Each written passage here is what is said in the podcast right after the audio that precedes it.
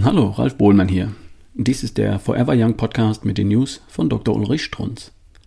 Der Tiger. Weshalb eigentlich ist der Tiger der ungekrönte Herrscher im Dschungel? Weshalb nicht das Lamm?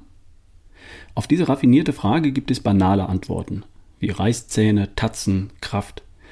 Aber eben auch eine geheimnisvolle biologische Antwort. Und die heißt Phenylalanin. Eine Aminosäure, ein Eiweißbaustein. Der Tiger, nicht das Lamm, frisst mit jedem Bissen Fleisch massiv Phenylalanin. Und das verwandelt sich in fünf blitzschnellen Stoffwechselschritten in Noradrenalin, das positive Stresshormon.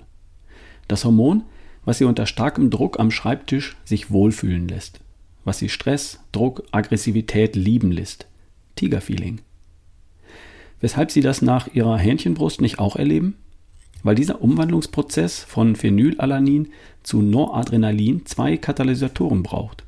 Zwei Hilfsstoffe, die diese Reaktion überhaupt erst ermöglichen, nämlich Vitamin C und Magnesium. Vitamin C hat kein Mensch genug. Dafür kann er nichts. Er produziert es ja nicht, im Unterschied zu allen Tieren, auch dem Tiger. Er müsste es dann eben auch grammweise täglich zu sich nehmen.